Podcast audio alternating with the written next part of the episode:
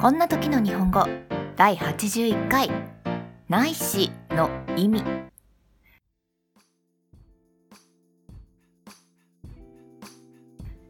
Hello everyone, I'm Megumi. How are you going? This podcast tells you how should you say this situation in Japanese and what does Japanese word mean. Let's keep studying Japanese with me. こんにちは、めぐみです。皆様お元気ですかこの配信では、こんな時、日本語では何て言うの？この日本語の意味は何？といった疑問に答えています。なるべく簡単なフレーズで自然な日本語で伝えるようにしていますので、一緒に勉強頑張っていきましょう。第81回目に紹介するのはないしという日本語です皆さんは1ないし5と言われた時どんな意味として捉えますか？実はこの言葉一般的に使われている場合と契約で使われている場合とで意味が異なる言葉なんです。なので日本人でも間違いやすい言葉になっています。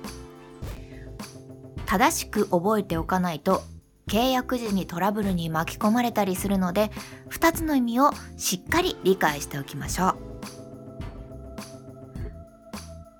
まずは一般的な会話で使われる場合の「ないし」についてお話しします。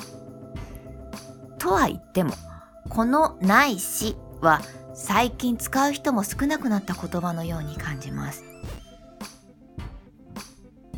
A ないし D から選んでねと言われた時ないしの意味は A または D A もしくは D になります。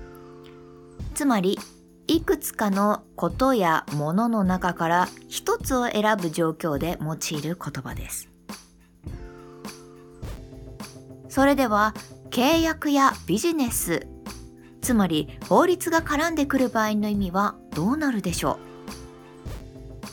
う？誤解訳時には A ないし D を適用いたします。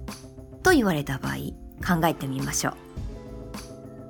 この時のないしの意味は A から D まで全てが適用されます。という意味です。つまり A、B、C、D に書かれたことはすべてという意味です。この2つを比較しただけでも要注意の言葉だな。とご理解いただけるのではないでしょうか。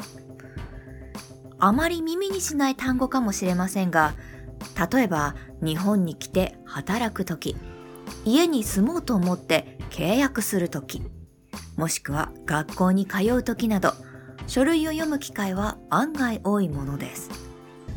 ですので、ちょっと気にしておくと良い表現かなと思います。ぜひ頭の片隅に置いておいてくださいね。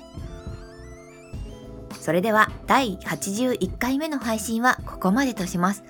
That all for today. If you have any comments, please post it on my blog. See you next time. Bye!